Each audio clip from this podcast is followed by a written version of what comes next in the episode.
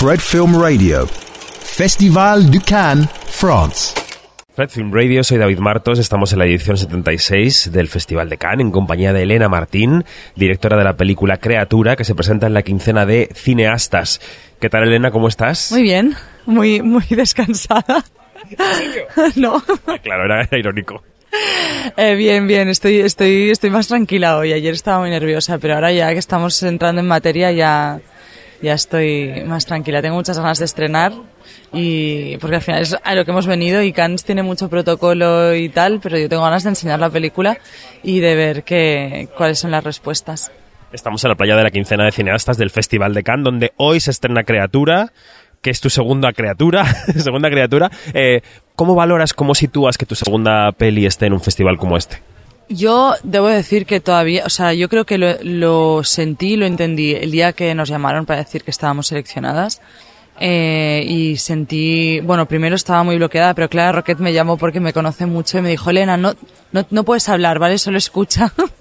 y me estuvo como repitiendo en mantra, en plan, tú te mereces esto, la película se merece esto, y fue muy emocionante, pero desde entonces, entre haber acabado la post de la película, a saco para poder llegar al estreno y ahora toda la responsabilidad que representa estar aquí y eh, las entrevistas, todo esto que yo quiero hacer bien y acompañar bien a la película, creo que todavía no estoy sintiendo la emoción de lo que significa estar en un festival como ese. Soy consciente de la parte racional, que es que es increíble para una película como puerta de salida, pero todavía no he podido como llorar de emoción, que yo soy muy de llorar.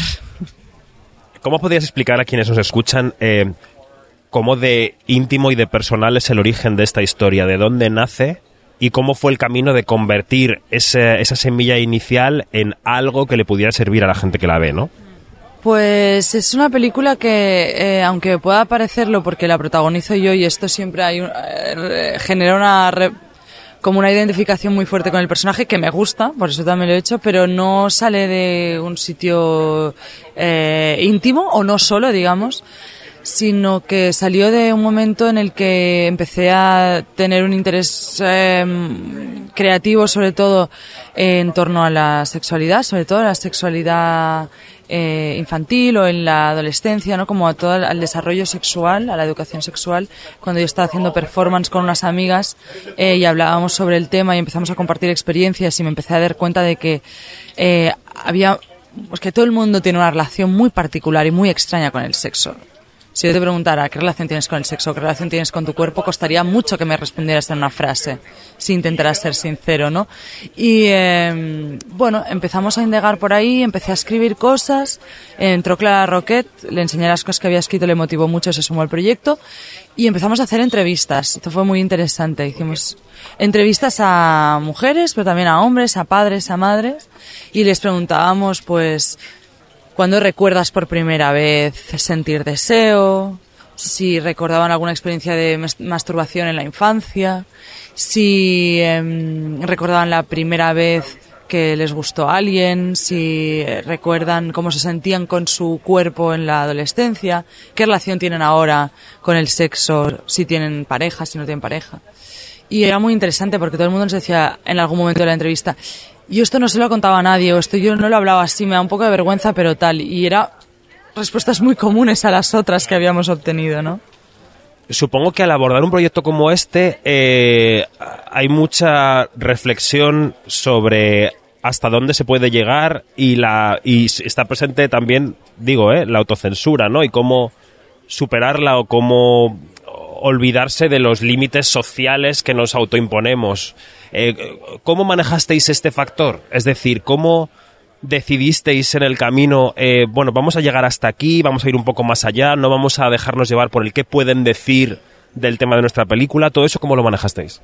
A ver, yo por suerte, o por desgracia, depende de la situación, pero en general por suerte soy muy poco pudorosa en estos temas, o sea, en hablar de la intimidad, en hablar de la sexualidad. Entonces, cuando empezamos a investigar estaba claro que lo interesante de contar una historia que hable de esto, eh, contar eh, desde un sitio honesto y poniendo sobre la mesa eh, temas complejos y igual incómodos, porque el sexo es algo que está muy presente a nivel cultural. O sea, la forma del sexo está muy presente. Hay sexo en muchas películas, ¿no? Entonces, eh, no hay nada revolucionario en eso, eh, de alguna forma, ¿no? Había muchas revoluciones sexuales y todos entendemos lo que es poner en escena el sexo. Eh, lo que es complejo para mí y lo que era arriesgado era hablar de sexo, de verdad. O hablar del deseo. Sí, hablar del deseo en todas las etapas de la vida, también en la infancia, ¿no? Entonces, no había límite en ese sentido. O sea, lo que había era mucho respeto, la voluntad todo el rato, que esto fue una guía muy importante de no contarlo desde el morbo, contarlo desde de la crudeza, de la sinceridad y desde la naturalidad, que es como lo vive un niño al final, ¿no? Y no poner eh, eso, no, no, no ser efectistas, no jugar desde ahí. Y luego en el rodaje, eh, lo mismo, eh, generar un entorno seguro, eh, acompañadas de profesionales, obviamente, coordinación de intimidad, coach de niños, eh, y no rodar las cosas que no eran rodables con seguridad.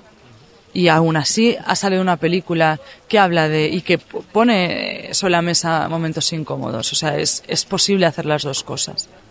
Eh, ¿Sientes algún tipo de responsabilidad como cineasta de poner sobre la mesa temas nuevos, temas de los que no se ha hablado y temas que preocupan una cierta parte de la sociedad y que no se han visto en la gran pantalla? ¿O surge el proyecto de una necesidad artística propia que justo ha coincidido con algo que no se ha contado? ¿no? O sea, ¿cuánto hay de aportación al común con el tema y cuánto hay de que esto ha surgido porque era tu preocupación personal? Es una mezcla de las dos cosas, eh, pero para mí sí que fue decisivo entrar en el proyecto, o sea, como iniciar un proyecto de cine, porque yo eh, antes de decidir que quería hacer una película simplemente estaba muy interesada en el tema y empecé a leer muchas cosas.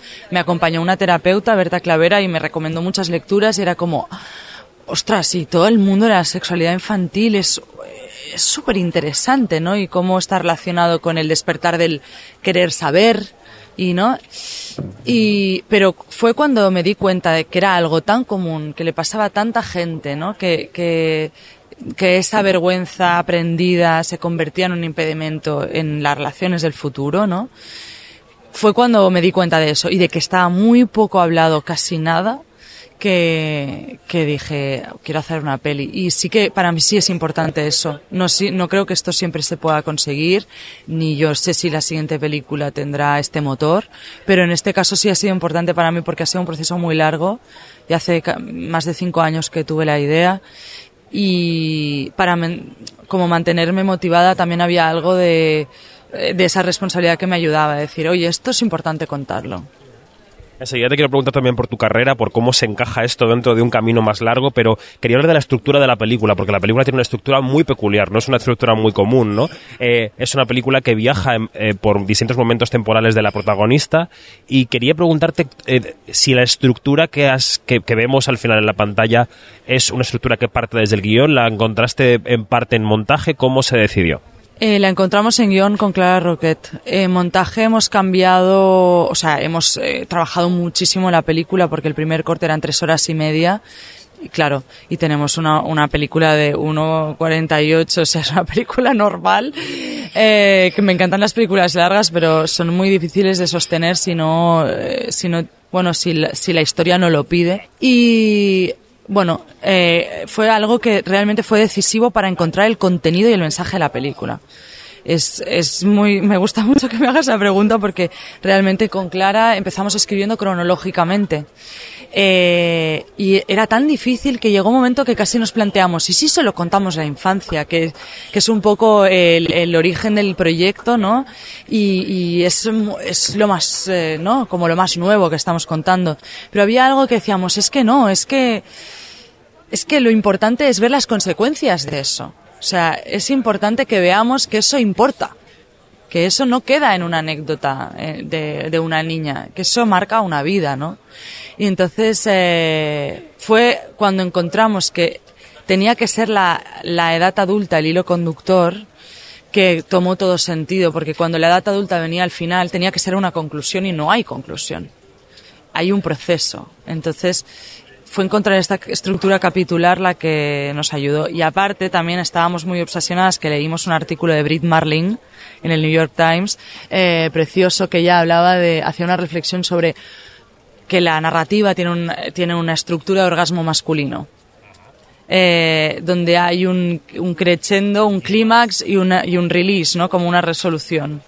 Eh, y ella se preguntaba cómo sería una estructura de, un orgasmo femenino, porque al final la ficción construye nuestra manera de ver el mundo, ¿no?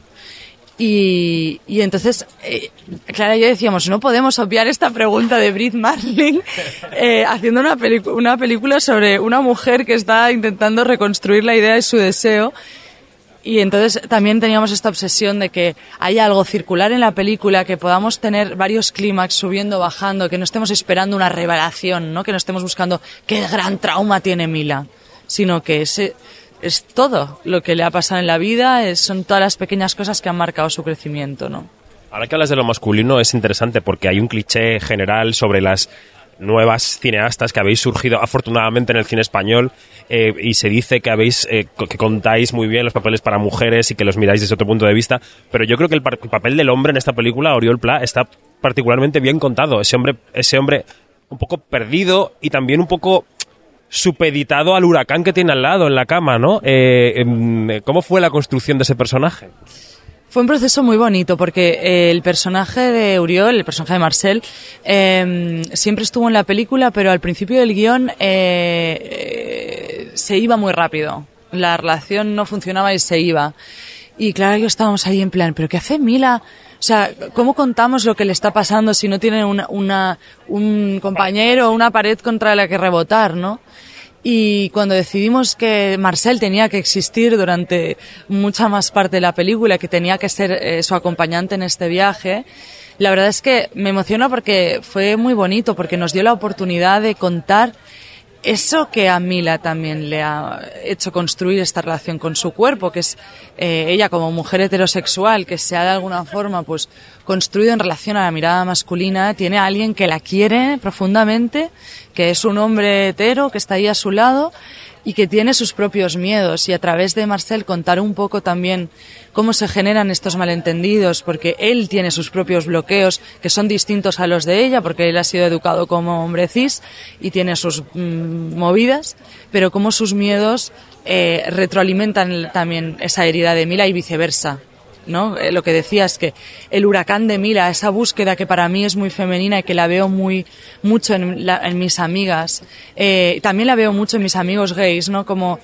que, mm, que hay esta cosa de, hay un momento en tu vida que como has sufrido un tipo de represiones, dices, bueno, necesito salir de ahí, y tienes una energía brutal, ¿no? Y ahí contrasta a veces con mis amigos heteros que igual van más pasito a pasito porque no han tenido eh, obstáculos tan tan grandes en su vida. Estoy generalizando porque cada uno tiene su experiencia, pero entonces era muy importante y para mí el proceso con Uriol fue precioso porque eh, eran escenas súper complicadas de rodar.